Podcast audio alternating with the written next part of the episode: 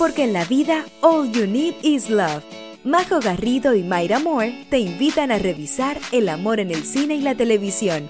Películas y series que nos hacen suspirar, reír y llorar. Historias y personajes inolvidables. Aquí comienza Crazy Stupid Podcast.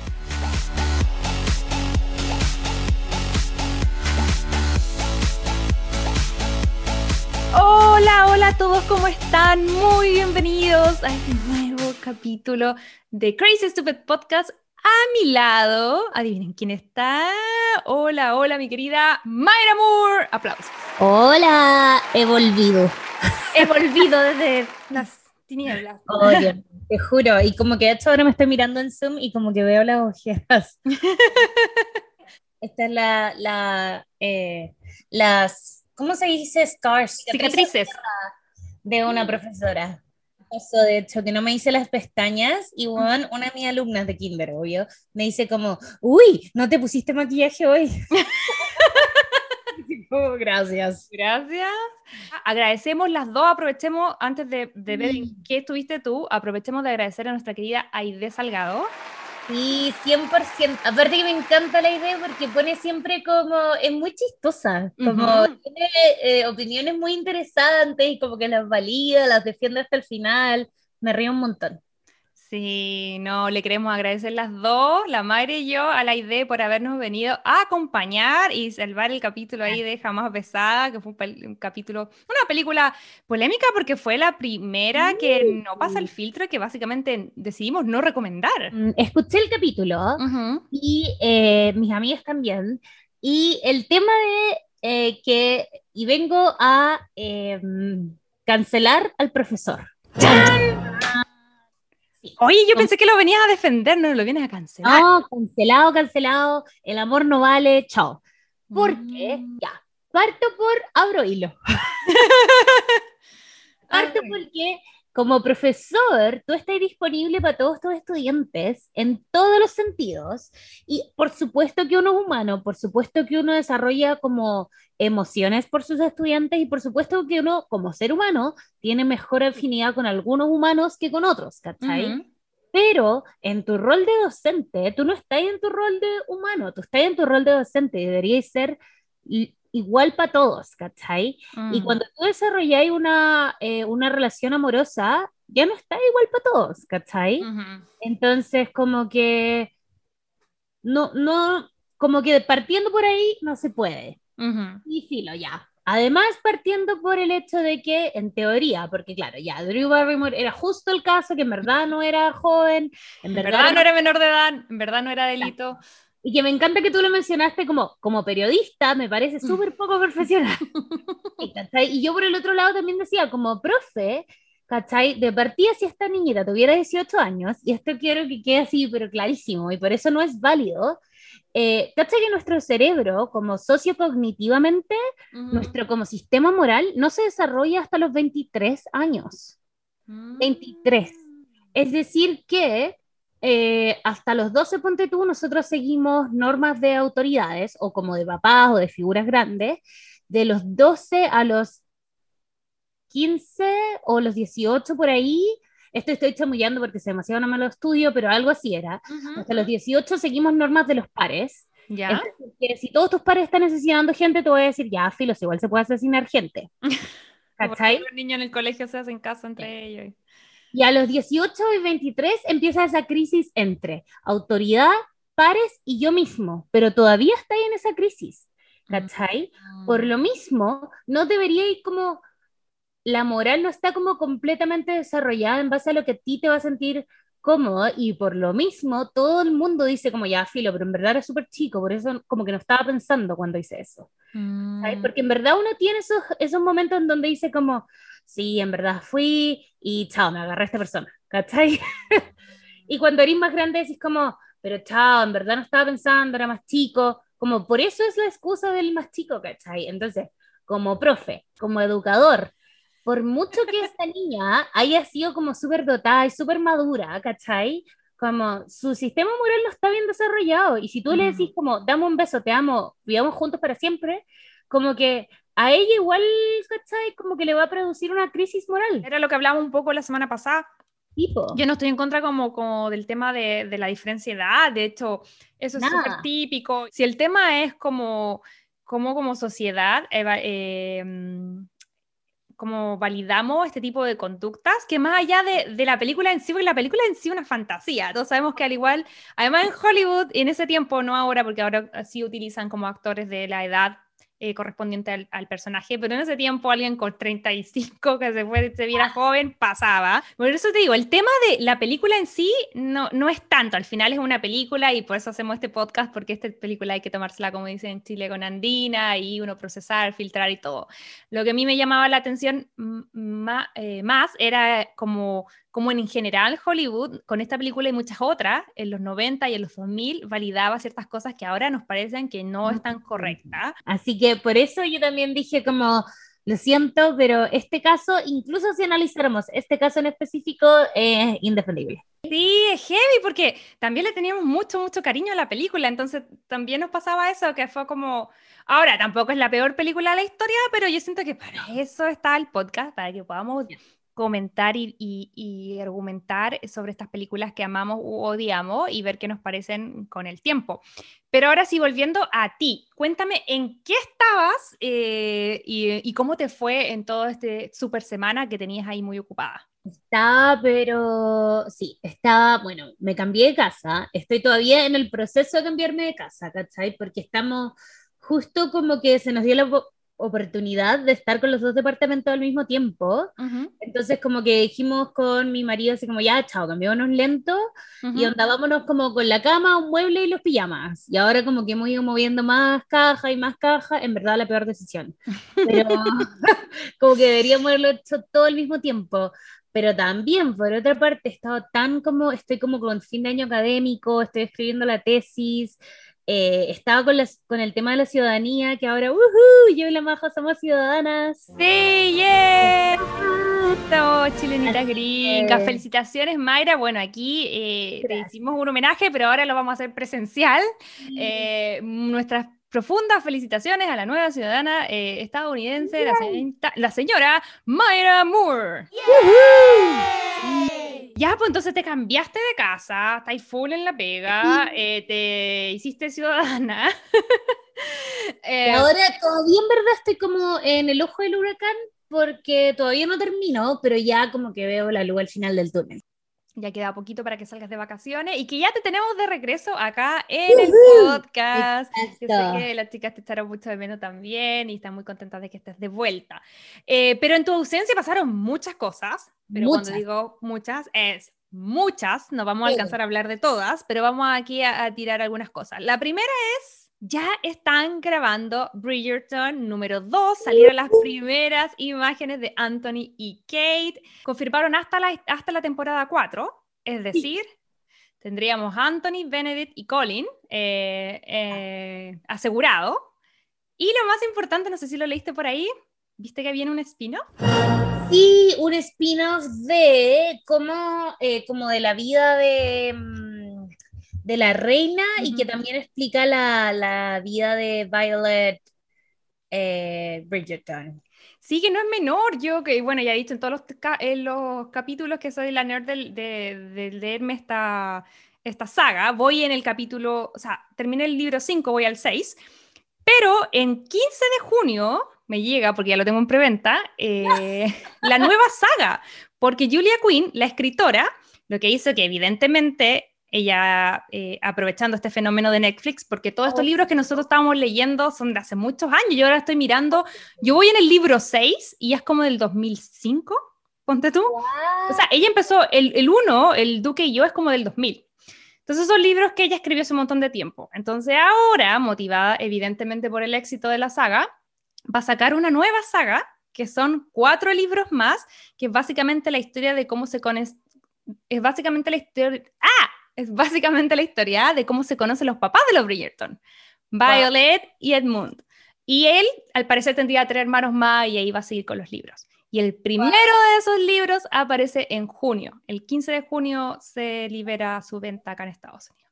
Igual extraño siento, ¿o no? Como, bueno, no sé, como que no sé. Como, una precuela, decís tú, que las precuelas. Como monos, solo porque pensé como, ay, pero son los papás. Es raro eso, no sé si me gusta. No sé por qué me pasa como de sentir que ya, como el duque y, que obvio que esto no es real, el duque y mm, la personaje principal.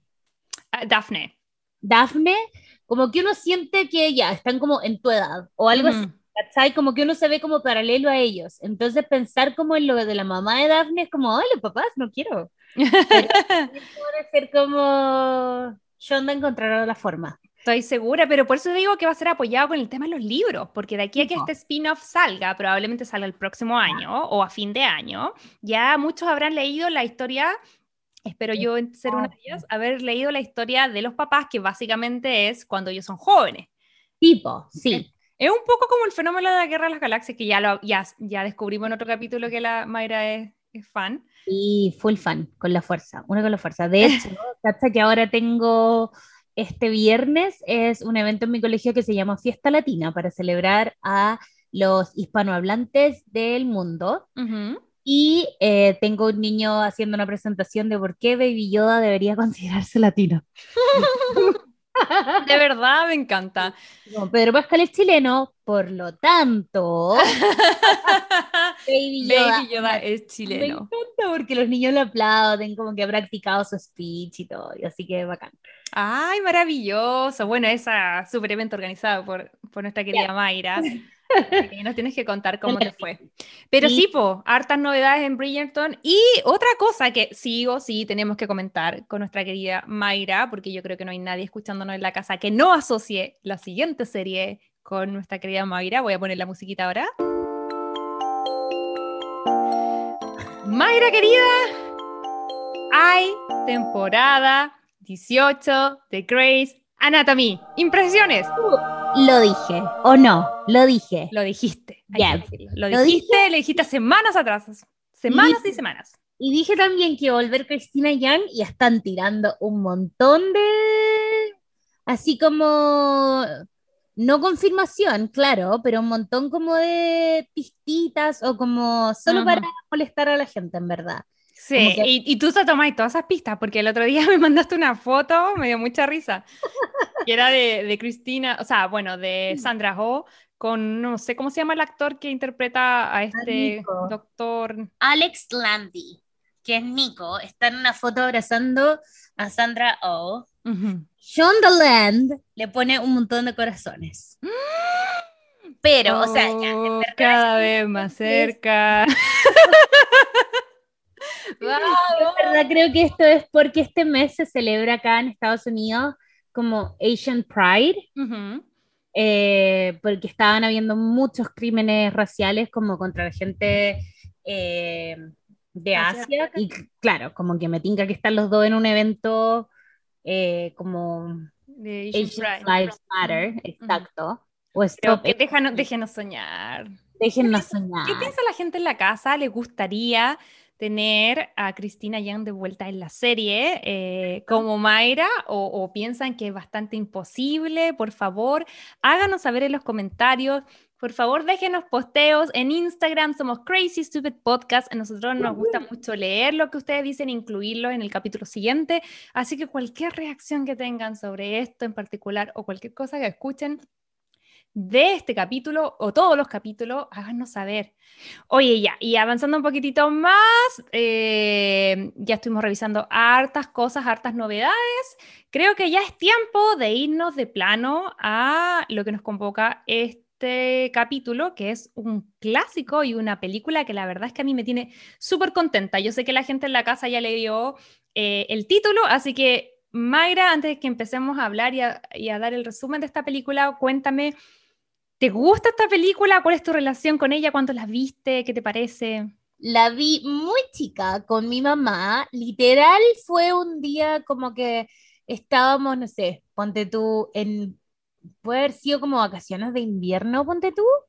Y me acuerdo haber estado como en mi casa, pillamos como así como, oye, mira, esto parte así como eh, muy como romcom, debe ser romcom, quedémonos mirándola y después nos empezamos a enganchar, enganchar, enganchar, Mm. enganchar y amamos, como que nos encantó, ¿cachai? Como muy inspiradora en una forma que no estábamos preparadas, ¿cachai? Sí, es verdad, porque esta película ha sido todo un fenómeno. De partida son dos películas. Nosotros hoy día nos vamos a enfocar en Legally Blonde 1, eh, pero también existe la segunda parte que vamos a estar hablando un poquitito más adelante. Y también ha inspirado obras de teatro en Broadway. Es- Sí. yo siento que millones de disfraces, porque ¿quién no ha ido a Halloween de Elle Goods? Por lo menos aquí en Estados Unidos, yo creo que millones de chicas.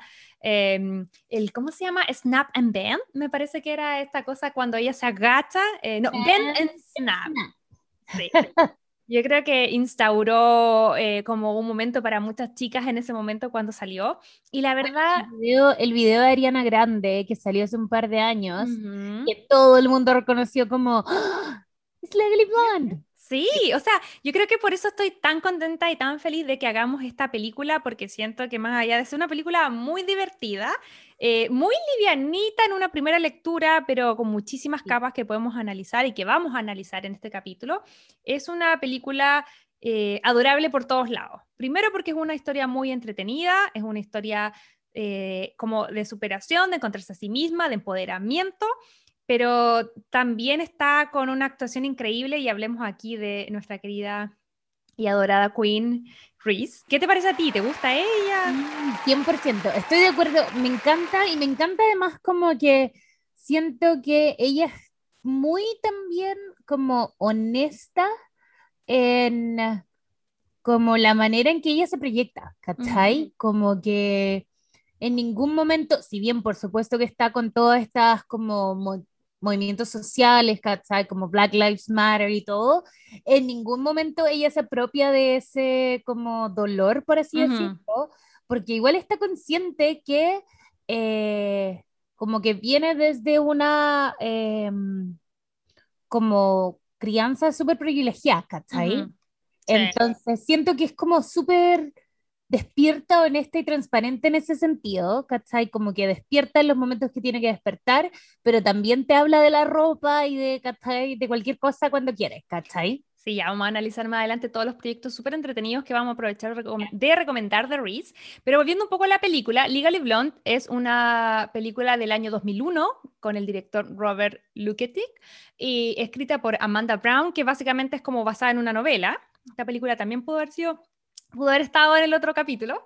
Eh, y también escrita por Karen McHullen, que aquí es donde, si es que ese nombre no se te hace conocido, yo te voy a decir 10 cosas que odio de ti. ¿Te No, acuerdas que esa vez ¡Ya, aperitivo? perfecto! Que la guionista era la, la, la ópera prima fue 10 cosas que odio de ti, luego hicieron Legalmente Rubia, su segunda película, y mucho más adelante hicieron, qué sé yo, como Perder un hombre en 10 días, y, y un montón de otras películas más.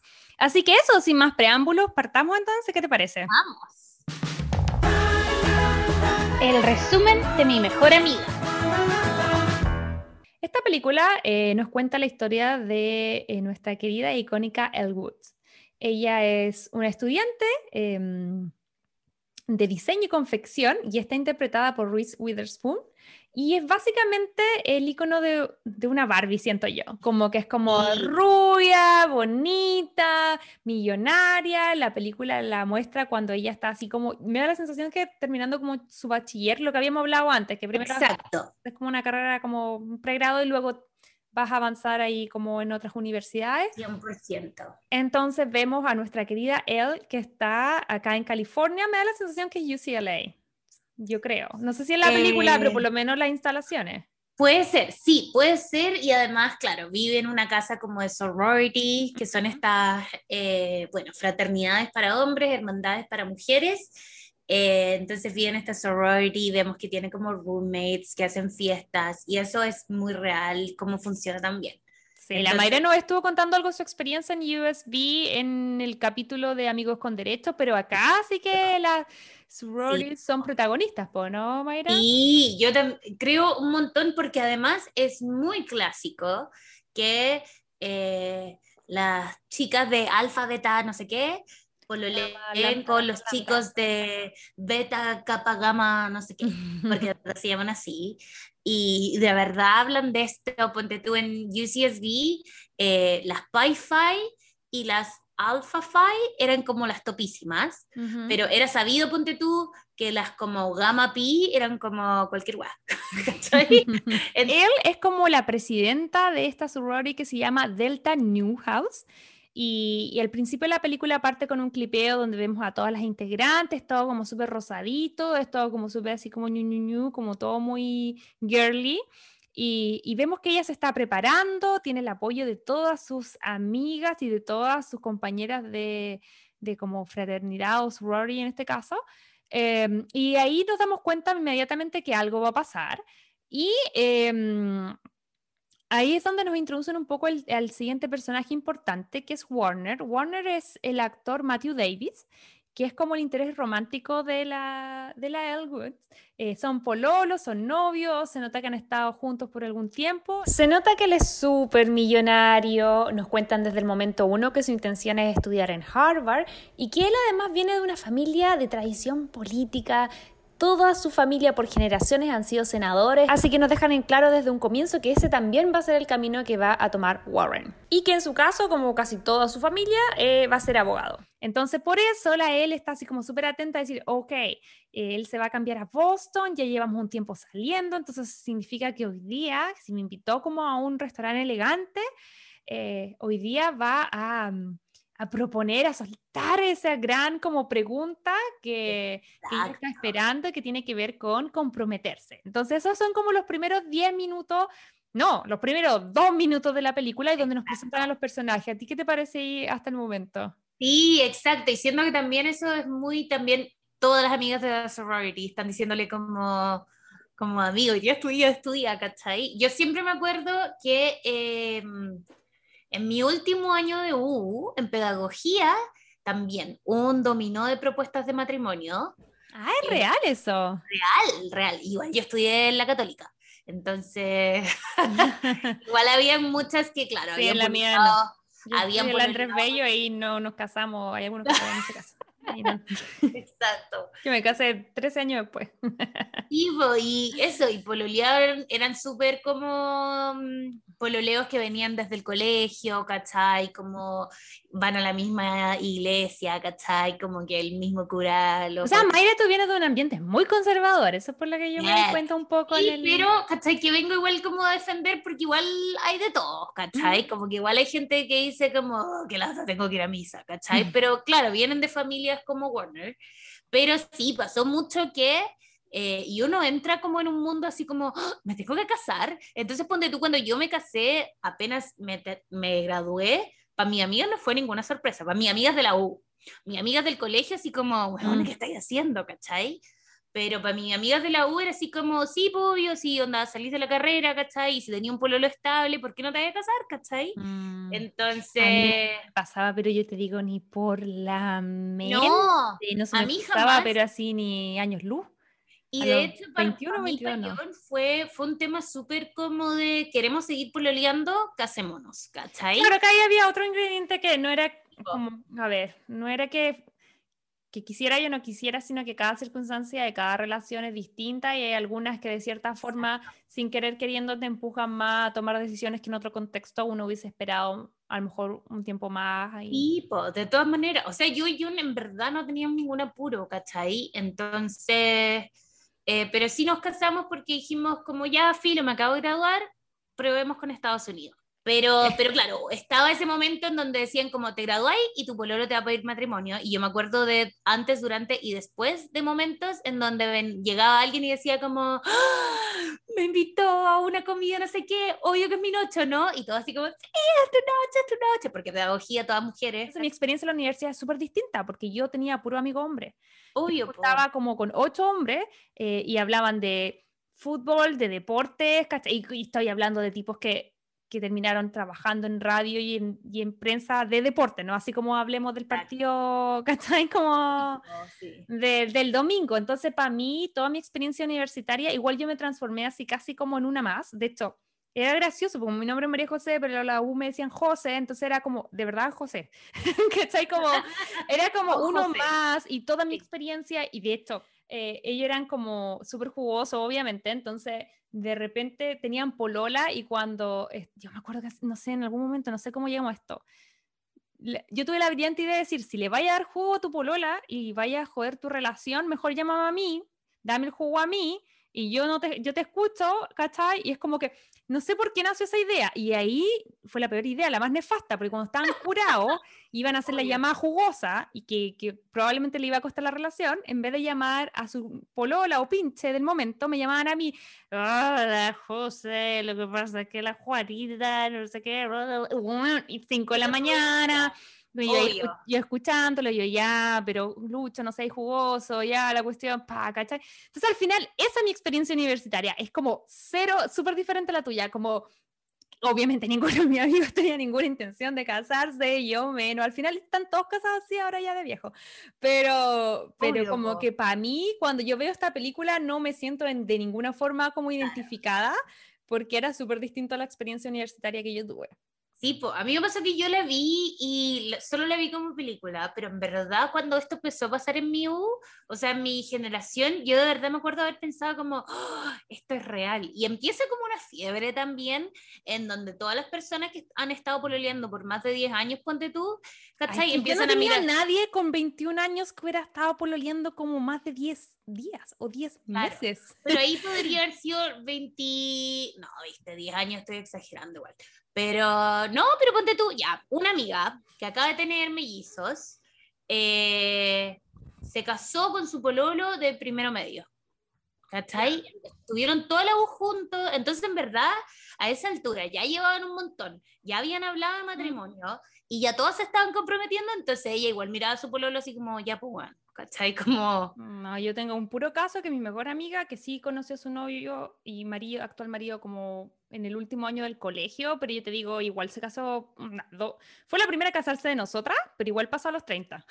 ¿Cachai? Como que igual Sí, po, pololeó a los sí. 10 años, pero ¿cachai? Fuera del colegio. Pero ya, Bueno, volviendo a la película. vol- Bueno, entonces eh, llega la esperada cita de, el, de él con Warner, y aquí es donde queda la embarrada y es como el pun- primer punto de quiebre aquí en, el- en la película, porque eh, la, él está ahí esperando que haga la proposición y viene Warner, súper así como... em, como con cero tino, básicamente le dice que, I plan on running for office someday. And I fully support that, Warner. You know that, right? Absolutely. But the thing is, if I'm gonna be a senator by the time I'm 30, I need to stop dicking around. Warner. I completely agree. Well, that's why I think it's time for us. L. Pooh Bear. Yes. I think I we do. should break up.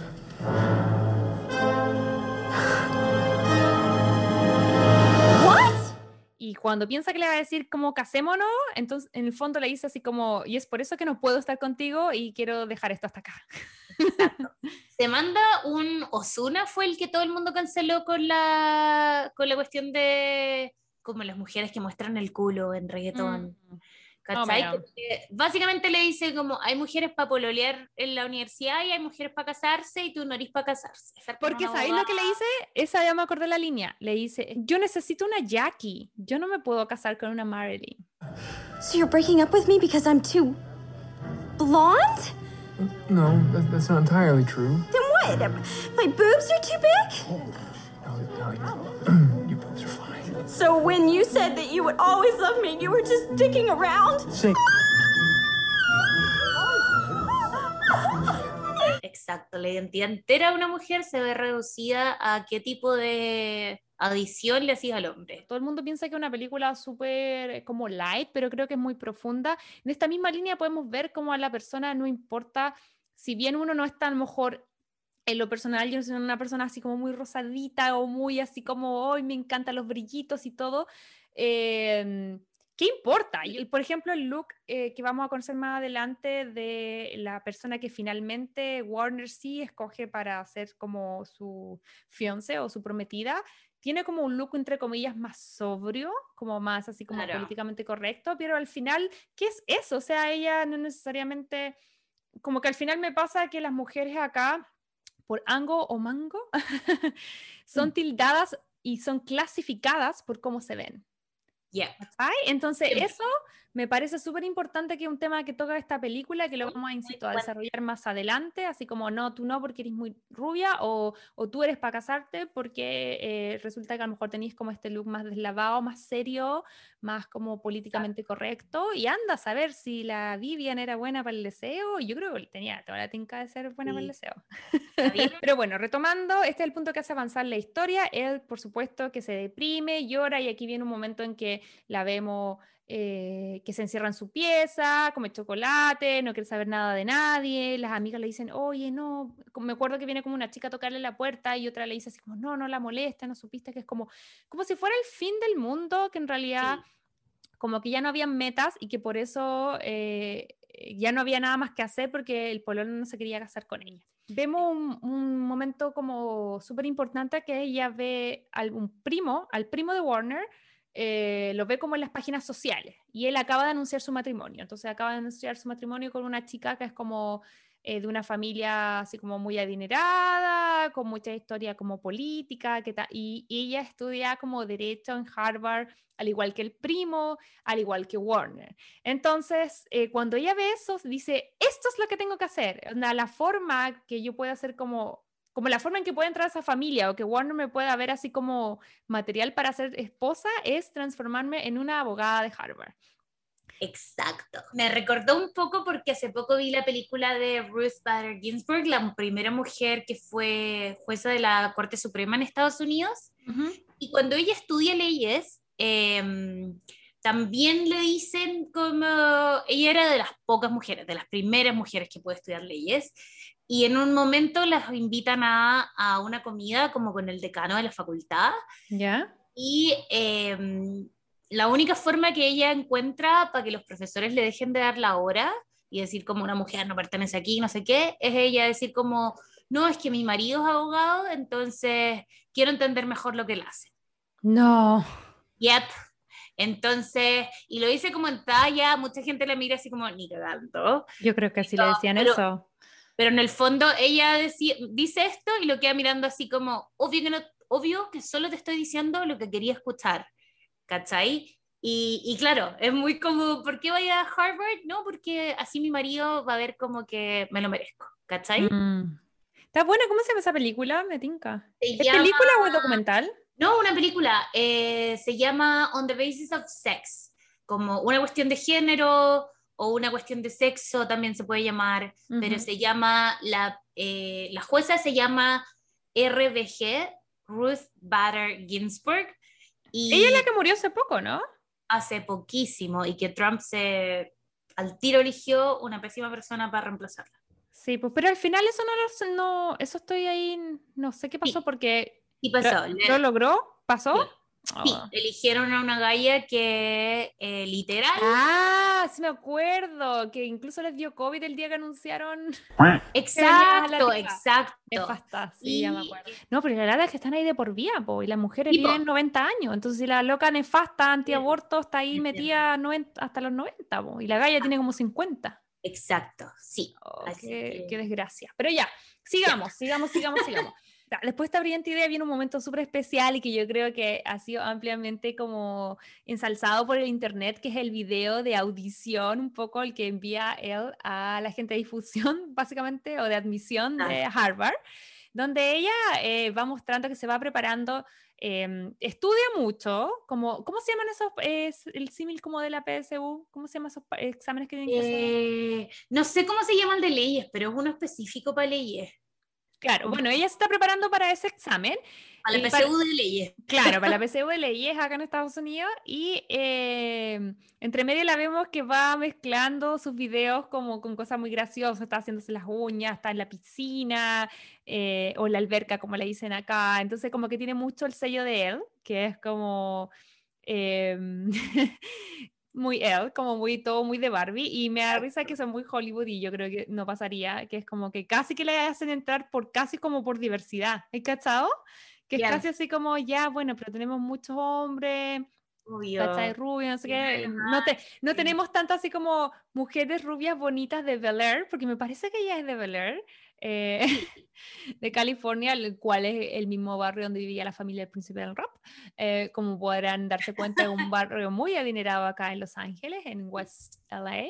Entonces, bueno, por Ango Mango al final es como que una película, igual esta película es poco creíble y esa es la gracia, no vamos a, a- a gastar energía pensando en si de verdad Elwood con ese video entraría a Harvard, pero la cosa es que la película sí entra y aquí viene un momento como el de desarrollo de la película y es súper importante porque ella eh, va a clase, se le hace súper complicado y en los primeros momentos ella como ve a Warner y es donde lanza esa típica frase así como, porque le dice, ¿qué estás haciendo aquí? ¿Me viniste a ver a mí?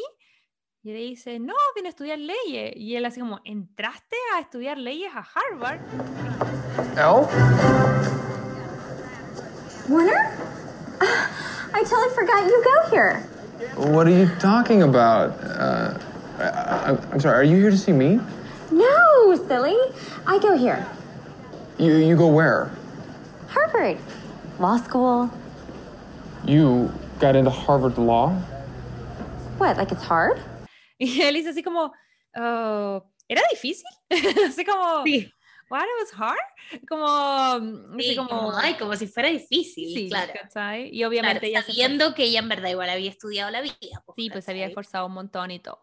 Eh, ahí llega un momento donde, ¿qué te parece así como cuando ella parte sus clases, donde evidentemente vemos que ella ya no es la popular, no está como, no es como la Queen Bee, eh, que era en California, sino que acá en Boston es el bicho raro, es como la bonita tonta, todos se ríen de ella y me encanta esa imagen donde todos sacan como, igual la película es vieja, entonces sacan, no sé si un notebook, un netbook, lo que sea, te sacan como un computador y ella saca así como una libretita con un No, azul, maravillosa. todo rosadito como sí. para escribir, ¿cachai? Como pez, pez por el agua, ¿no?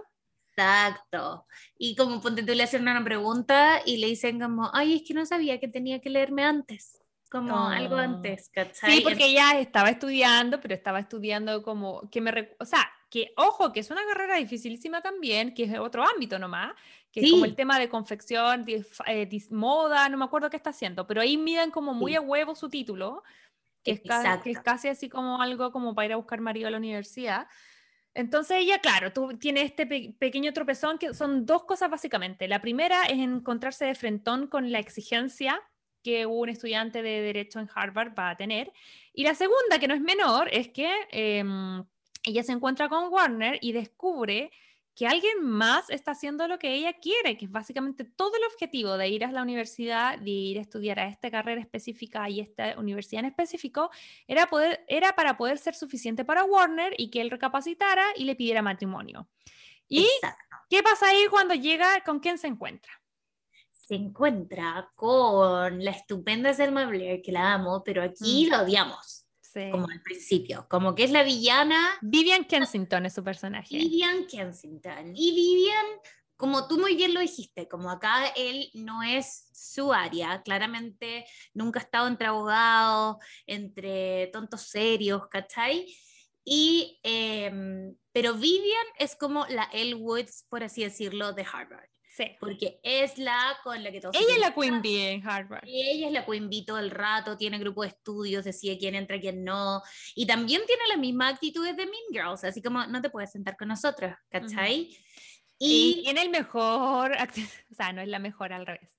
Tiene una actitud pésima que también es muy minger, literal, que es exacto, cuando la invita a una fiesta y le miente a la pobre él y le dice que es de disfraz, igual que Mean Girl.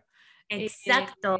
Lo que le pasa a Lindsay Lohan. Entonces, Elwood Exacto. llega ahí toda coqueta y obviamente llega de conejita Playboy, así toda sexy, pero al final la fiesta era como full, así como seria y como... Sí, o más que serie era sin, sin disfraces, como que entonces la gente está carreteando y todo el mundo la mira así como, what? ¿Cachai? Como en qué estáis, porque además son todas estas personas que están entrando a estudiar pensando en, yo quiero ser presidente, ¿cachai? Ujú. Entonces nadie quiere que te saquen una foto con... Claro, porque de eh, que la carretean, carretean, pero están más conscientes Exacto. de que no tienen que haber yayitas que después más adelante me tengan que sacar en una campaña. Exacto, Que igual, yo creo que eso solo pasa en la ficción porque es cosa de ver a los políticos la cantidad de escándalos, de corrupción, de actividades nefastas que hacen y que descaradamente... Hasta... ¿Cachaste que ese, me olvidé, que es como un ah, colaborador de Trump que, bueno, está acusado de, de tener como eh, sexo con menores de edad y que pagaba por Venmo? Como que Sí. hay registros de, de él pagando por prostitución. Pagando con Venmo y como los comentarios así como, tráeme la más chica. Como cerdos. Venmo, chicos, cerdos. para los que no nos e- escuchan y no están acá en Estados Unidos, es una aplicación donde uno puede transferirse dinero. Uno lo usa como para pagar porque acá no existen las transferencias electrónicas como, lo como en Chile. Entonces, por ejemplo, si fuimos a almorzar con la Mayra y queremos dividir, qué sé yo, y yo le quiero pagar mi parte, le voy a pagar por Venmo, le voy a mandar, qué sé yo, como un emoji porque es todo súper público. Entonces le voy a poner así como un sándwich y como gracias por el almuerzo. Y ahí va mi parte. Exacto. Esto es más o menos lo mismo que tenía esta persona, pero con, lamentablemente con eh, menores de edad y, y con servicio de prostitución. Así que Sí. súper heavy. Sí, y al principio se las trató de sacar como yo estaba enamorado y como, oh, bueno, no, basta. No estaba Bueno. enamorado de las 27 niñas que rotaste. Heavy. Y como que sí, sí. no. Nefasto, nefasto. Pero bueno, Warner era un poco más avispado en ese sentido y estaba más preocupado desde el momento en que estudiaba, de no mandarse este tipo de pastelazos. Así que bueno, ese es un momento icónico también porque siento que hay dos cosas que pasan en esa fiesta. La primera es, bueno, ya el hecho de que ella hace ridículo, se siente como fuera de lugar, se siente que no es su momento. Y el segundo es que ella va así como toda sexy a, a, qué sé yo, a hablar con Warner y le dice así como, de nuevo con esa voz tan así como, "Ay", me carga porque la hace ver como si fuera así una cabra chica y es como, ah, cosita, como que no Sí. eres lo suficientemente inteligente. Ahí donde creo que le dice, es que eres muy rubia. You're not smart enough, sweetie. Wait, am I on glue or did we not get into the same law school, Warner? Well, yeah, but But what? We took the same LSATs and we're taking the same classes. I know, but come on, Elle, be serious. You can do something more valuable with your time. I'm never gonna be good enough for you, am I? Oh, come on. Just forget it. I'll show you how valuable Elle Woods can be.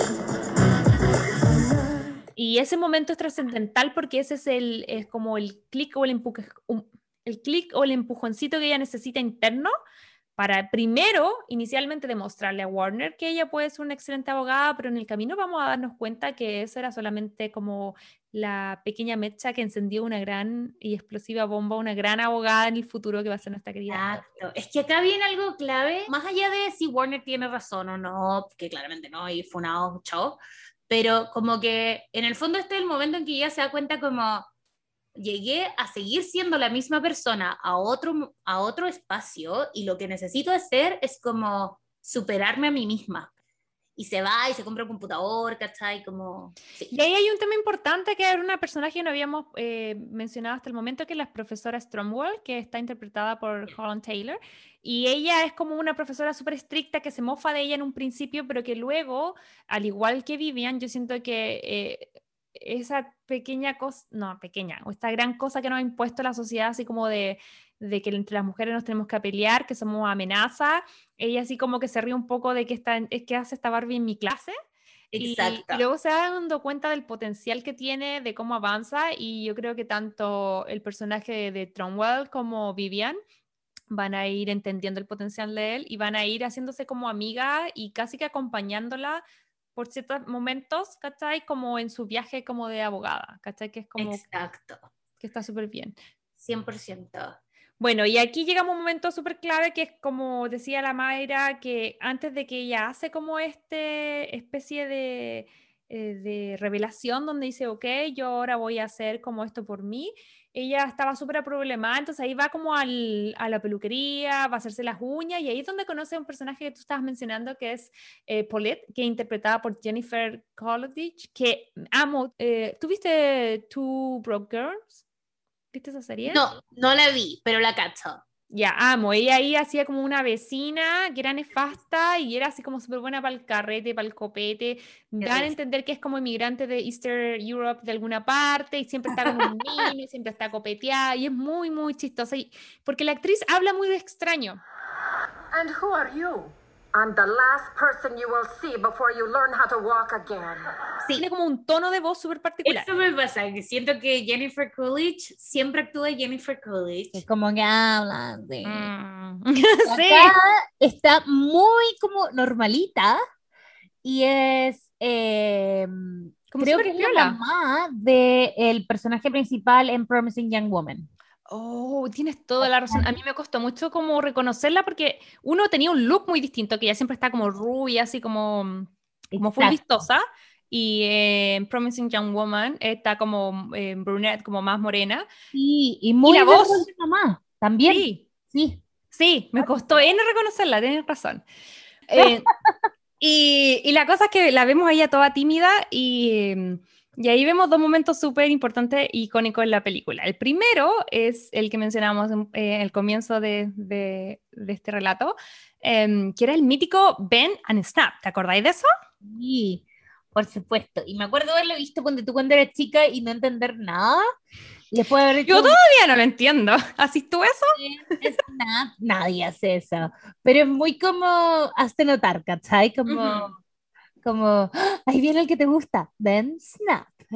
Pero ojo, porque ahora después de haber visto los Bridgerton, te das cuenta que ellos para coquetear soltaban como en el 1800, así como, ay, me gusta este chico, soltaban como el abanico o lo que sea, el, el pañuelo, el guante, y era como, ah, y como De esa hecho, hay agachadita. una escena también en Orgullo y Prejuicio muy icónica en donde una de las hermanas chicas suelta un pañuelo cuando viene como llegando al ejército ¿Ya? pasan arriba del pañuelo. "Oh, mi pañuelo. Pero claro, es muy como de, oh, se me cayó eso, ayuda, por favor. Sí, yo creo que Ben and Snap podría ser como una versión moderna de esto, que es como una técnica que él le, enseña a Paulette. Pero aquí, eh, súper paralelo al relato, vamos a ver que, que ella ayuda también a Paulette eh, a que recupere eh, la custodia de su perrito que había perdido con un ex eh, cuando se había separado y que él se quedó con el perrito. Y también es una escena súper bonita porque vemos empoderamiento de ambas. ¿Cachai? Como de Paulette para poder eh, recuperar eh, la custodia, pero también para hacerse escuchar dentro de su relación o ex relación. Y también vemos como la él da sus primeros pasos como de, de abogada, bo. porque Sí. ahora ya no es, yo siento que está el momento donde ya no es por Warren, ¿cachai? No es como por impresionarlo a él, es porque a ella le gusta. You just thought you could come here and show me what I'm definitely not missing?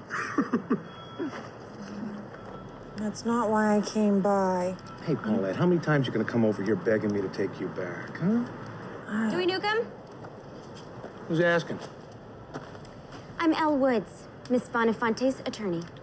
Exacto, siento como que ella se da cuenta así como, oh, igual he aprendido, porque en verdad como que se empodera, usa un montón de términos legales, Ujú, claramente este gallo cacha huevo, entonces dice como, oh, esto es real, ujú. y, y sí, como que se da cuenta que puede usar ese superpoder no solo para verse inteligente para Warren, sino como de verdad porque puede expresarse con mayor claridad y todo. Sí, po. Y ahí pasa ya la película, avanza un montón. Y aquí lo que hay que entender a grandes rasgos es que ella ya viene esa decepción de darse cuenta que nunca va a ser suficiente para Warren, pero también de descubrir que, que es buena para el- cuando ella se propone como estudiar, es seca para lo que hace. Entonces aquí aparece como un segundo, con- no sé si es conflicto, pero aparece la oportunidad de los, para los estudiantes de poder como asesorar o trabajar en un caso real, eh, ayudar en el fondo a un profesor eh, que está defendiendo a una chica que es muy graciosa porque el crimen es muy así como Hollywood. eh, bueno, la- la chi- aquí lo que pasa es que hay una mujer que es acusada de asesinar a su marido. Esta mujer dice que es inocente, pero el problema es que no tiene una coartada. Por lo menos no una que pueda como contar.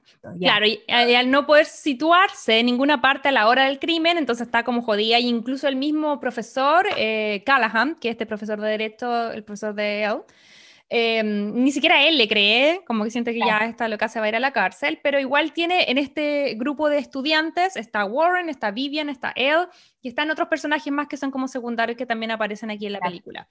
Y está Emmet, que era ya como titulado, pero así como ayudante en la firma. Que Emmet es el Eh, Luke Wilson.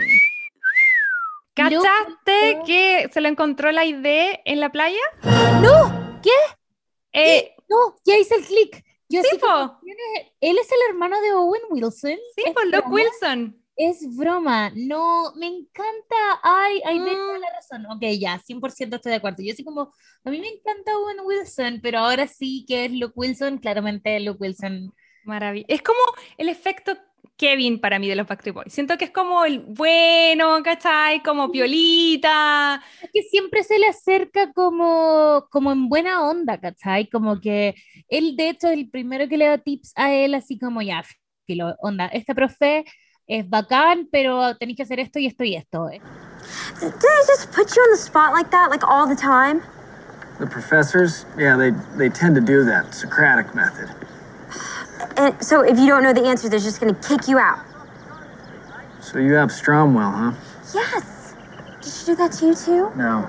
But she did make me cry once. I mean, not in class. I waited till I got back to my room, but yeah, she'll kick you right in the ball.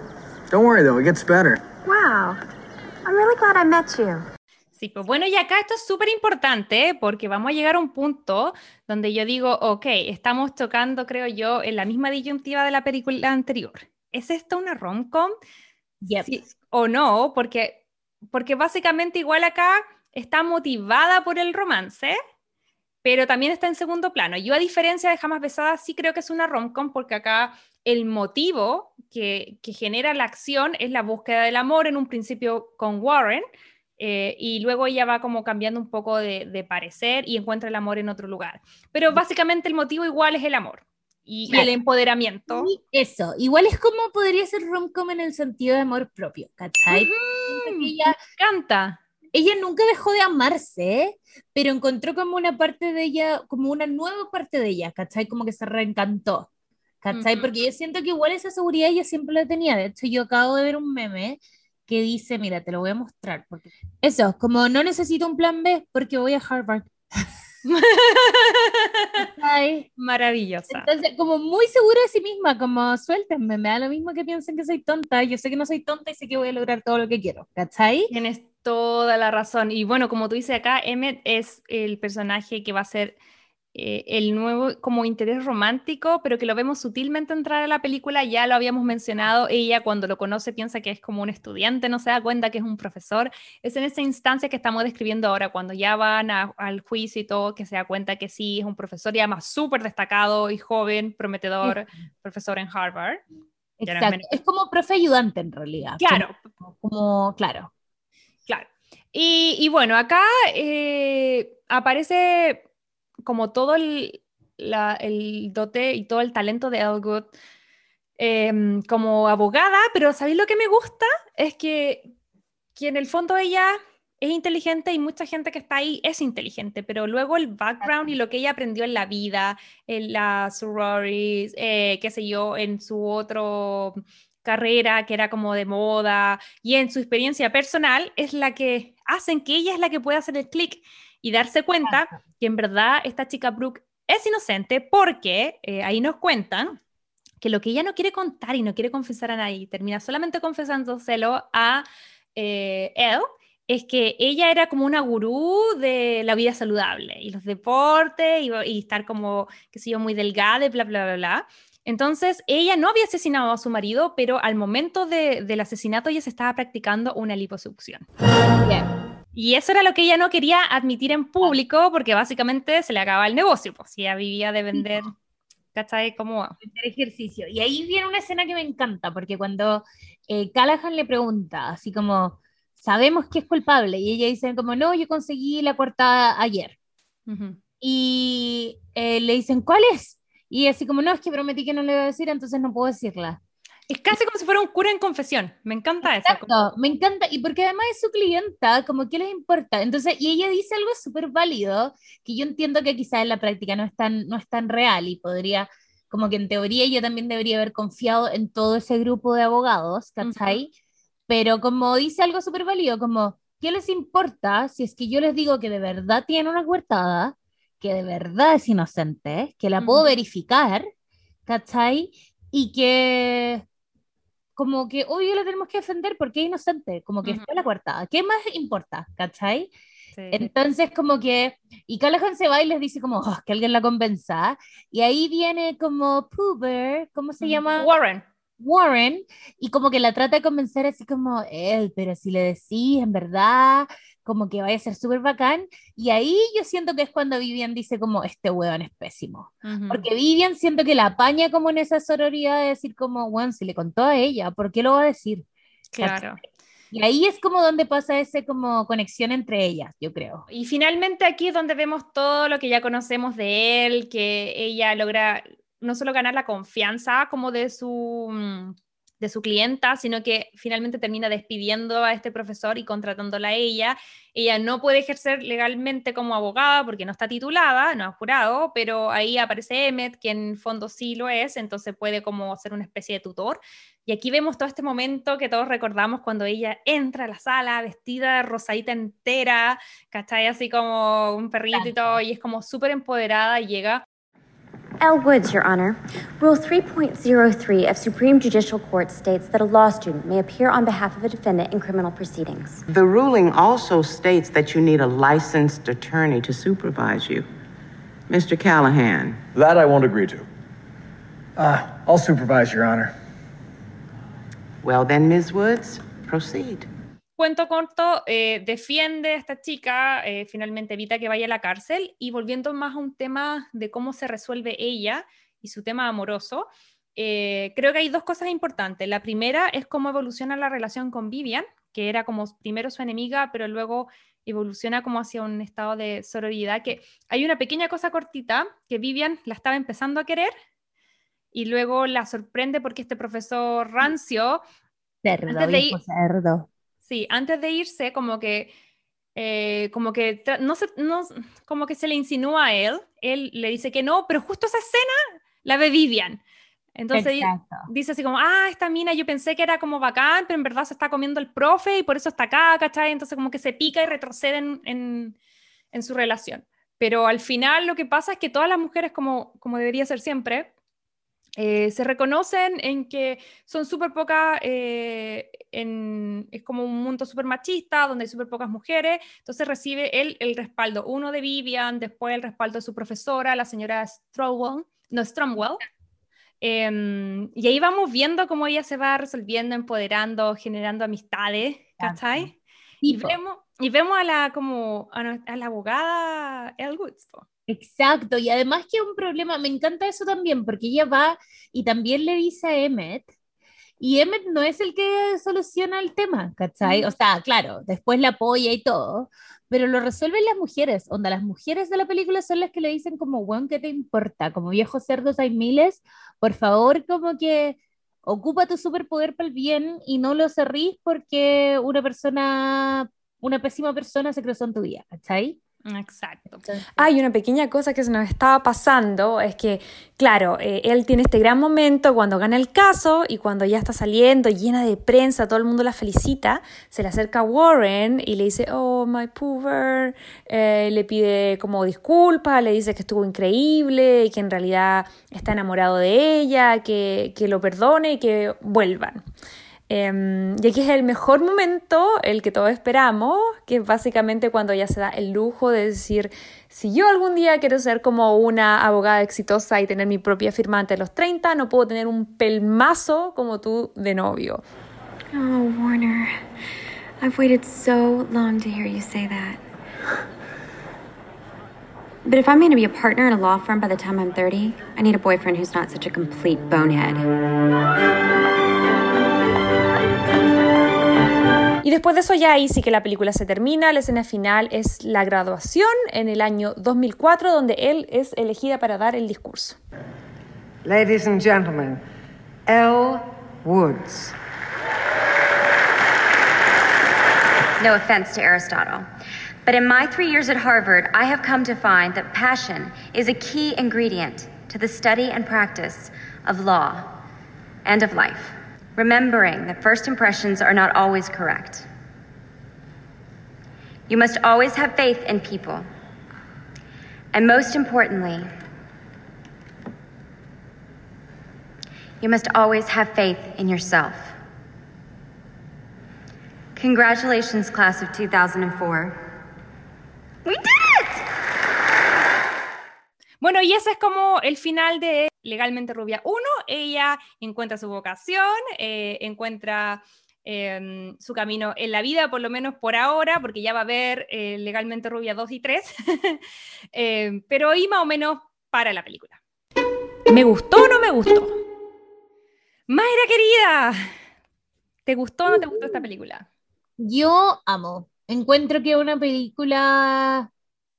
Eh, eso, no una película profunda, pero encuentro que Ponte tú para mí a esa edad fue súper inspiradora. ¿Cachai? Y fue súper inspiradora como. Porque hay películas que dejan a los niños confundidos, o como a las adolescentes confundidas cuando dicen como, filo, mejor sola que mal acompañada, pero igual la, la protagonista se queda como triste, desolada, ¿cachai? En cambio, esta, en verdad, ella está como en la cima de todo, ¿cachai?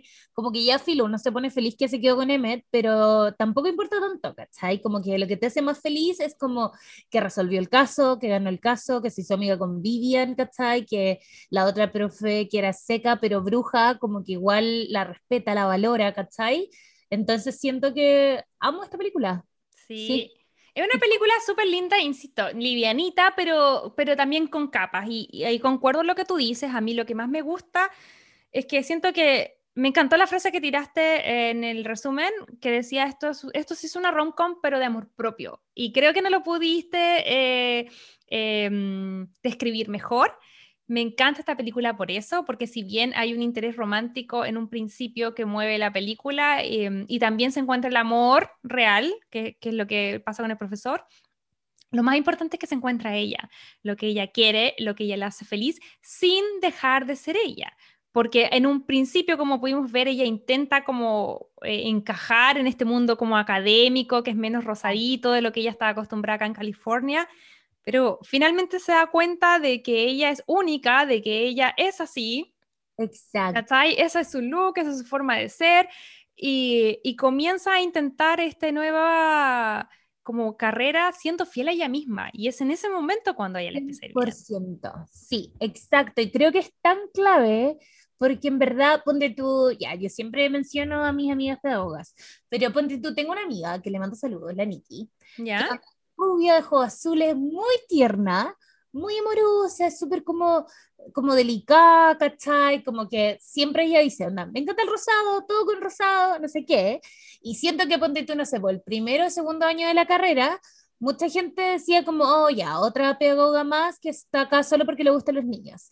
Y la Nikki es seca, pero así como, chao, que escribe unos ensayos que onda podrían convencer al mundo de que eh, todo está bien y, y todo lo que está bien está mal, ¿cachai? Y esto, ponte tú, a ella le costó al principio, cuando estábamos todas en proceso de entrevista, porque iba y le decían como, pucha, pero yo no sé si te la vaya a poder con tantos niños, porque la Nikki Mm. claramente iba así como, hola, me llamo Nicole, ¿cachai? Como súper como amorosa, pero en verdad es, bueno, de- lejos de las profesoras más secas que yo conozco, ¿cachai? Mm.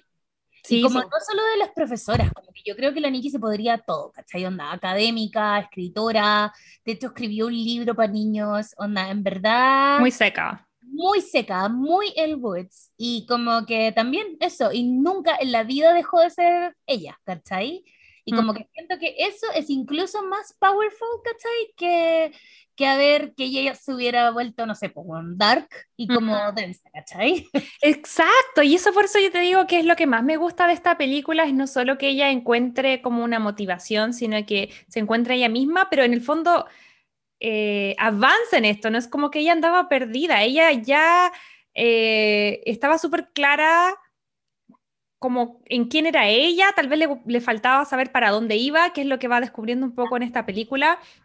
Entonces sí, me encantó, como te mencionaba antes, yo amo mucho a Reese y, y yo creo que ella es un, un personaje en este momento en Hollywood súper importante, ella tiene un discurso que se hizo súper famoso donde hablaba de que en un principio le ofrecían como papeles muy, muy pequeños, donde las mujeres casi no hablaban, que Hollywood estaba así porque estaba escrito y dirigido por hombres.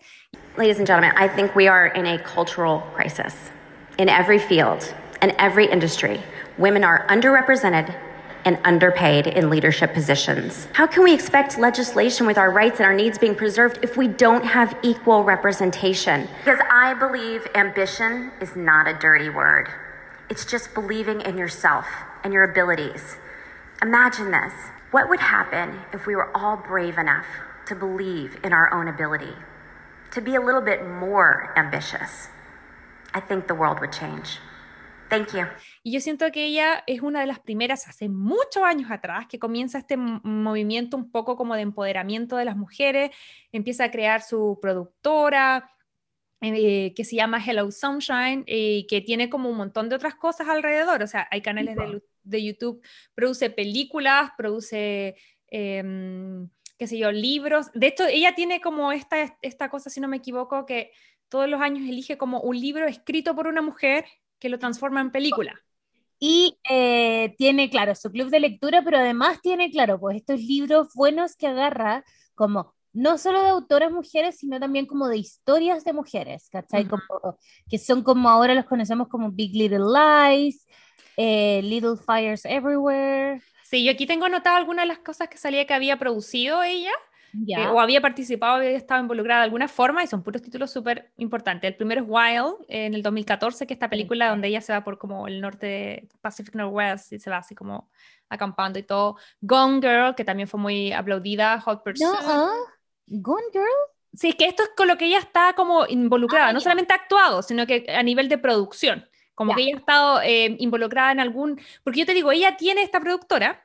Exacto. ¿Cachai? Que se encarga, bueno, una de las cosas comunicacionales que hace su, su, club de lectura, pero también produce, potencia películas, eh, qué sé yo, libros, obras de teatro, un montón de cosas.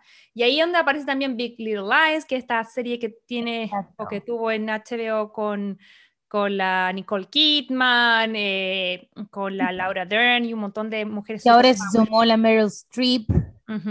Morning Show, que es ahora es donde está ella, que también amo, que está con, la Jennifer Aniston. Con la Queen Jen. Esa es la otra noticia. Vuelve Friends. Hay un, ¡Ah! hay un comeback de Friends. Esto deberíamos haberlo dicho al principio, pero...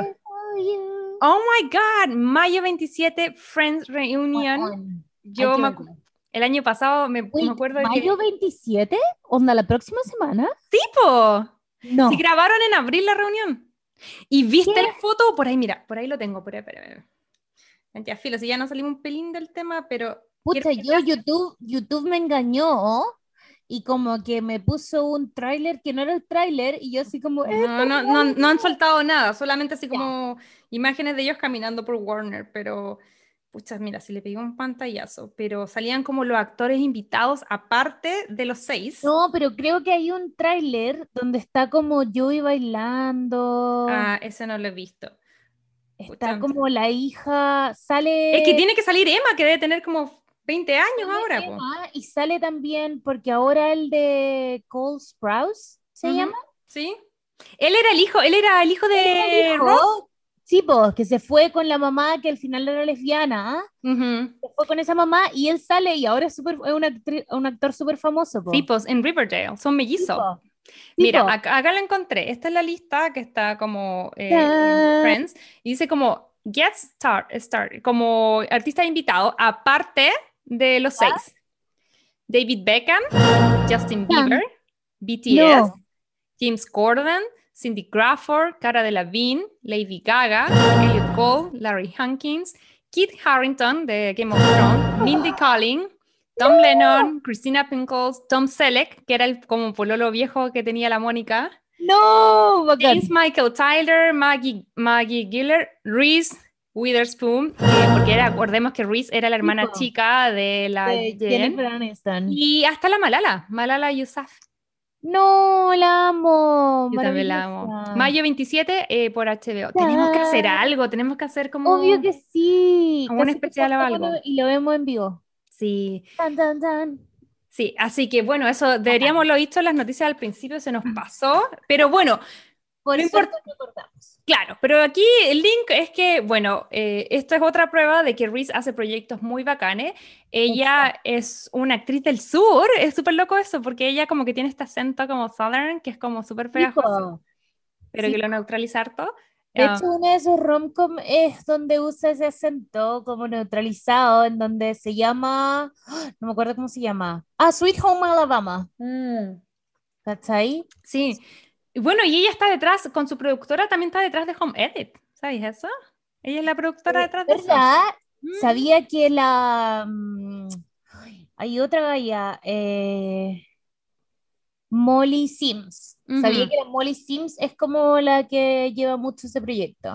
Sí, yo, yo lo que sé es que yo tenía una amiga, bueno, ahora acabo de volver a Chile, pero la Paulita Los, que eh, le vamos a mandar muchos saludos. Eh, la Paula era una chilena que estaba viviendo acá por los últimos cinco años, ella es diseñadora y ella la contrataron así como eh, para trabajar en el tema de como web del diseño de, de Home Edit y, y era con la productora de la Reese. De hecho, conoció a la Reese y grabó cosas con ella y todo.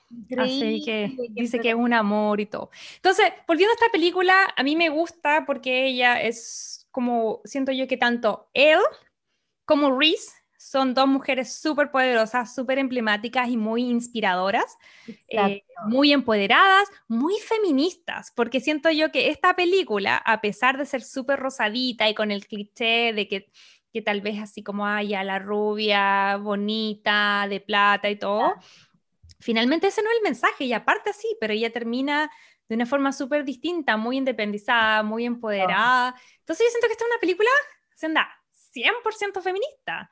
Como- 100%, yo también creo, y también creo que eso es importante de repente como que existe este como mala construcción del feminismo en donde todas las mujeres que son feministas, no sé, ¿cachai? Como que la típica como concepción del feminazi y que dicen como, ah, pero tú te pones maquillaje, entonces no puedes ser feminista, como, Ujú. no, no tiene nada que ver, como... Yo creo que uno no puede decirle a ninguna mujer cómo vivir su feminidad, su el, el- cómo entender el feminismo, ¿cachai? Hay distintas formas. Yo creo que si tú quieres ir en las formas como más a lo mejor extremas o con de look distintos, está súper bien. O sea, a mí me da lo mismo que las minas se- en las protestas muestren las pechugas. Yo no lo haría porque soy pudorosa, pero si alguien lo quiere hacer, me da exactamente lo mismo. No me violenta, pero tampoco me violenta que si alguien quiere desde su trinchera como a lo mejor no sé, po, que es como distinta, como la misma él, que a lo mejor da lo Exacto. mismo. Se siguió vistiendo como muy acorde como al sistema y al patriarcado y todo, pero le pega el combo desde adentro, que es decir, no, Exacto. no voy a vivir la vida que me como en dicen. el sentido de como, quizás, ¿cachai? Como que puede haber, como que eso siento que son, es importante tener en cuenta, pueden haber dueñas de casa que sean feministas. Súper, todo el rato. Entonces, como que siento que existe esa simplificación de la feminista, la que está en la calle protestando. No que, por supuesto que el movimiento necesita eso, porque si Por no, supuesto. no de esto. Pero siento también que parte desde una idea de como no desvaloricemos a todas las otras mujeres que están educando grandes personas desde sus casas, ponte tú, siendo dueñas de casa, siendo mamás, y que son súper feministas también, y que le dicen a su hijo, ¿cachai? Oye, te toca a ti poner la mesa, porque no la va a poner Mm. tu hermana, ¿cachai? Y yo siento que cada persona desde su propia vereda puede como ayudar un poco a que esta cosa vaya cambiando. Y la otra vez, no me acuerdo con quién discutía esto, y era como, ah, ya, pues tú de- eh, te crees feminista y todo, pero igual en el fondo estás en una posición más privilegiada que el resto. Entonces yo le decía, pero es que de eso se trata, porque las mujeres nos necesitamos todas, en todas las posiciones. Porque si uno se fija para atrás en la historia, quienes inician todos los movimientos feministas son todas esas mujeres que podían hacerlo, po. las que tenían acceso a la educación, las que tenían una voz en la sociedad, ¿cachai? Que eran igual de importantes que las que estaban protestando, porque eran las que estaban como abriendo puertas. Y yo digo, ¿y si no, y si no protesto, yo qué puedo, quién? ¿Le voy a pedir a la mina que le están sacando la mugre el marido que se ponga a protestar? ¿Cachai?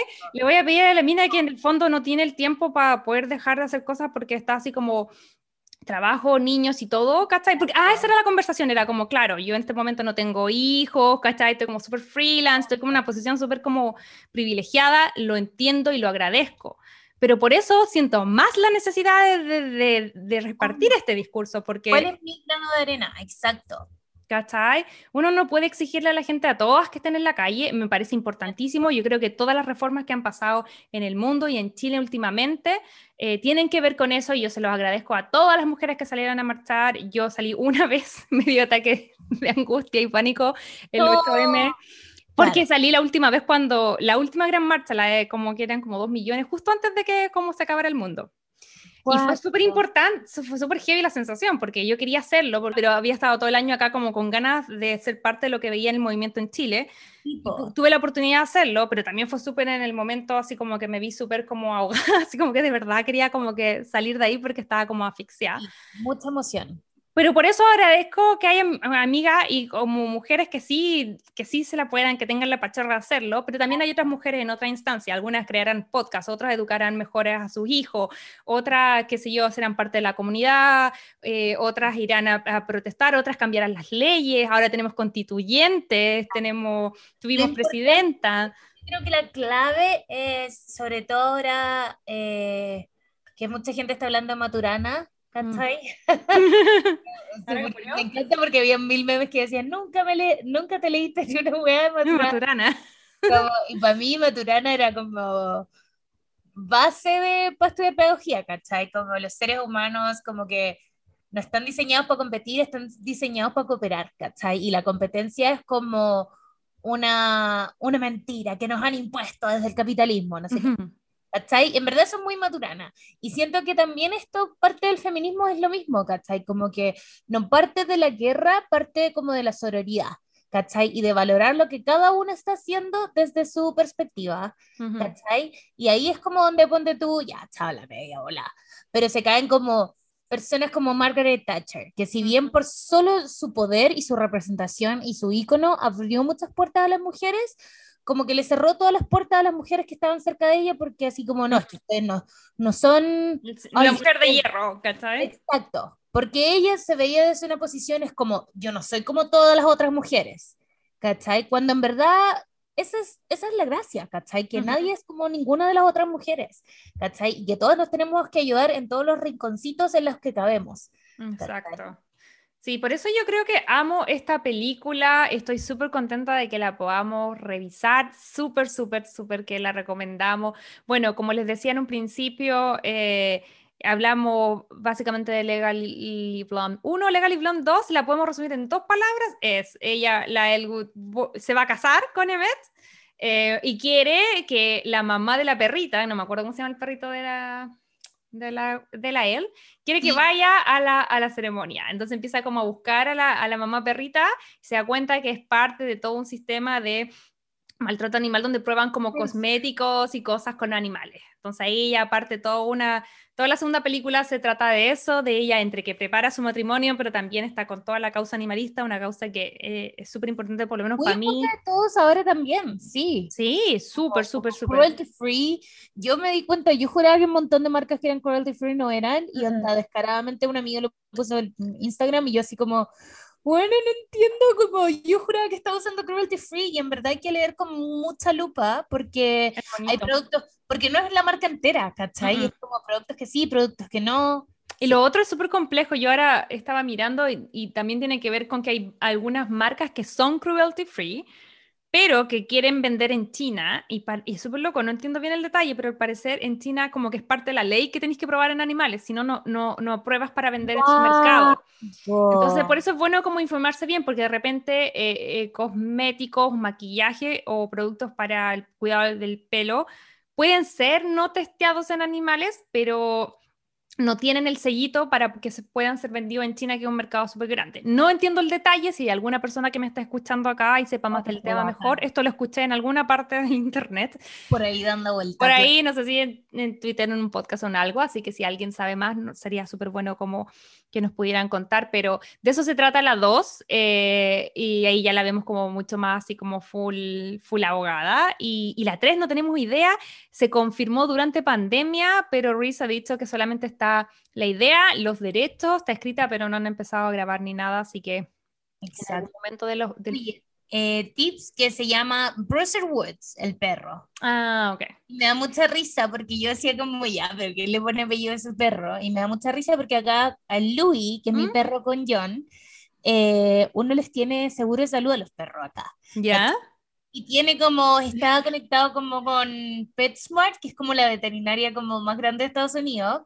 Entonces, cuando decíamos a Nueva York de vacaciones con el Louis, llamamos, ¿cachai? Y decimos como, hola, este es nuestro número de teléfono, queríamos pedir una hora para el Louis. Y como hay PetSmart en Los Ángeles, en Nueva York, en todas partes, nos dicen, ah, ya sí, dame tu teléfono.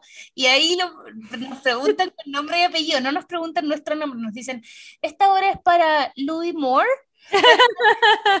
Me da mucha risa que le ponga el apellido a los perros, pero, pero sí, ahí está. Ay, y tiene que ser tu apellido porque yo, bueno, no tengo perro, pero siempre pensé en ponerle Eddie Vedder, que es como el, el vocalista de Pearl Jam, pero no quiero que se llame Eddie, quiero que se llame Eddie Vedder, que es el nombre de, este cantante. ¿Tendría que ser Eddie Vedder Bacon? Eddie Vedder Bacon. Eddie Vedder Bacon Garrido. Mm. Exacto. como perro latino.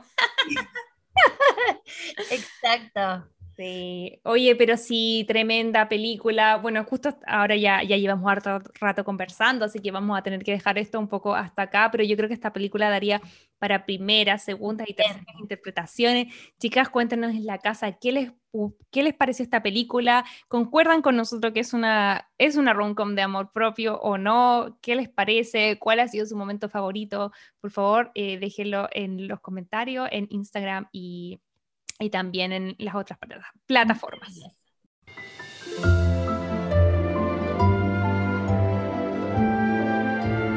De corazón te recomiendo.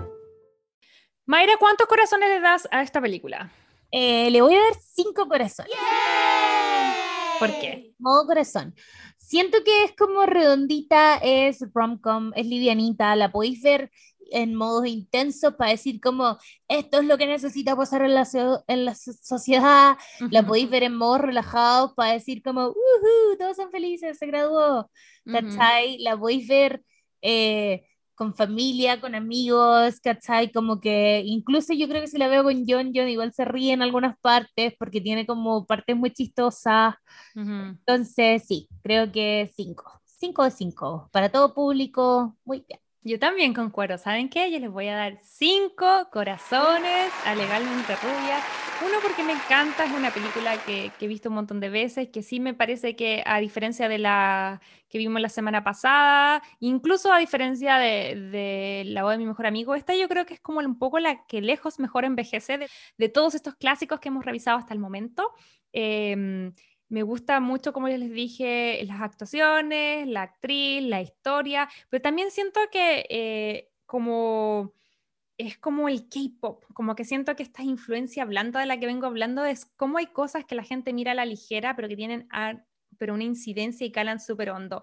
Em, cuando empezamos a ver esta película, em, para, ahora la, la, volví a ver para el podcast, nos pusimos a hablar y yo me empecé a contar que la hija de su ex jefe, que él se cambió de trabajo hace poquito, em, era una chica que tiene, no sé, tal vez tiene, no, no, es más joven. Es una chica que acaba de salir de la universidad, pero ella hizo básicamente como que estudió en UCLA Derecho porque era fanática de Woods y porque vio eh, legalmente rubia a los cinco años y ella se como que dijo, ya, esto es lo que yo quiero y ahora es una abogada súper exitosa, trabajando acá en Los Ángeles. Entonces tú dices como, claro, estas películas que son entre comillas blandas, cuando son vistas como eh, a, edades como pequeñas pueden ser súper inspiradas de forma muy positiva. Sí, sí, y como representation matters, ¿cachai? Como verse proyectado y poder decir como, ¡Ah! Yo puedo ser como Ed Woods, ¿cachai? Por supuesto que significa mucho para muchas niñas, ¿cachai? por supuesto, y todas queremos y podemos ser una Ed Woods en lo que sea que sean nuestros ah, intereses, en, lo que sea que, que, que, sea lo que a ti te mueva, ya sea el derecho o a lo mejor, si yo, la moda, ser profesora, ser periodista, ser modelo, ser lo que a ti te interese mientras lo haga. Eh, siendo honesta contigo misma y haciendo las cosas que, te llenen, está todo perfecto. Y además, si le, le, agregamos todo el tema de la sororidad, esta película para mí es redondita. El guion también me parece súper bueno. Yo no soy una gran conocedora, pero hay cosas que generalmente me hacen ruido en otras películas y en esto me pareció que todo tenía su justificación dentro de una película blanda, o sea, también como que, no sé, pues la, la clienta, la Brooke, tampoco era así como un caso de misterio así heavy. Ahora que acabáis de decir, como igual tiene sus cosas, me acabo de acordar de ese zapateo que hace y que él dice, "Ah, tiene que ser gay porque sabe la marca de mis zapatos. Cancelada, igual. ¿Verdad? Así como que Puta, solamente, es, todo los gays que saben cómo la marca de zapatos. Bueno, Todos los gays conocen la marca de los zapatos. algo tiene que tener. Si igual esta película es del 2001, es decir, tiene 20 Hijo. años. 20 años, algo. 20 años. Hace 20 años estaba, pero muy, muy bien. Sí. Ahora, claro, se le quedó atrás esa parte, pero sí. Sí, bueno, algo tenía que tener. Pero bueno, eh, sumando restando, creo que a las dos nos gustó. Eh, las dos le dimos cinco corazones. Recuerden que la pueden encontrar de forma gratuita en Netflix. Eso nos hace súper felices porque estamos tratando de buscar también películas que sean gratuitas, de fácil acceso para todos, para que nos puedan acompañar. Así que esa es la recomendación de esta semana. Ok, Mayra, y con eso ya estamos finalizando este capítulo de Crazy Stupid Podcast. Cuéntame, ¿qué vamos a revisar la próxima semana, que es el último capítulo de esta temporada? Exacto, nos vamos a dar un pequeño break, entonces vamos a cerrar esta temporada porque con la Majo somos muy eh, OCD, entonces como que hay que terminar las cosas que no empiezan. Sí, como que queremos darnos un tiempo para replantearnos, retomar energía y volver con muchas ideas, porque de hecho ya estamos, no hemos cerrado la temporada 1 y ya estamos como, ya, y en la 2 hacemos esto, Exacto. y traemos Esto esto, y y invitamos esto. Exacto. Tienen muchas ideas entretenidas, pero sí, tenemos que cerrar esta primera eh, temporada con la película que le da el nombre a nuestro podcast, Crazy Stupid Love, con Steve Carell, con Emma, Emma Stone, con Emma Ryan Stone. Gosling, Ryan Gosling, Julian Moore. Julianne Moore. Yo Sí. estoy solo repitiendo todo lo que... No, es una película súper buena, yo la vi hace poco porque me da risa, ¿sabéis por qué la vi? Porque ya estábamos como al aire con los capítulos, yo me acordaba que la había visto, pero no la tenía súper fresca y un día como en la paranoia fue como, y si le pusimos el nombre de una película súper cancelada, ¿cachai? Como que, no, y la Como vi, podcast. claro, y la vi y no, mira, está divertida, tiene sus cosas como todas las películas que hemos Obvio. realizado, pero está súper chistosa. Así que a quienes nos quieran acompañar la próxima semana, los invitamos a que busquen la película. También está disponible de forma gratuita en Netflix. Así que para que la vayan a ver, para que vayan a disfrutar, desconozco el segundo, lo voy a poner en post. Una hora, 8 minutos, 36 segundos. Ya, pero ese es el segundo en que Ryan Gosling se saca la polera y deja sus calugas. Exacto. Así que eso vamos a estar revisando la próxima. Emma, em, ¿cómo se llama? Emma Stone le pregunta como, ¿Are you photoshopped? Sí, hoy esta pareja maravillosa que luego se va a repetir en La La Land, una película que hoy de todas maneras deberíamos revisarla la segunda temporada. verla, sí, y deberíamos hacer como, eh, como un blog viajero, majo. Como. Yo tengo la ruta La La Land, todos los lugares que se pueden y los que no se pueden visitar que se leen en la película. bacán. Así que con eso estamos cerrando. Muchas gracias, Mayra, por estar de regreso. Te queremos mucho, estamos muy contentos. Y a toda la gente en la casa, agradecerles por su sintonía, por escucharnos, por seguirnos en redes sociales, por apoyar este proyecto que hacemos con harto cariño con la Mayra, que estamos súper felices de la comunidad que se está formando. Así que eso es todo por esta semana. Que tengan un, oh, un lindo resto de semana y nos vemos próximamente. Chao, chao, Mayra, que estés súper bien. Chao, chao.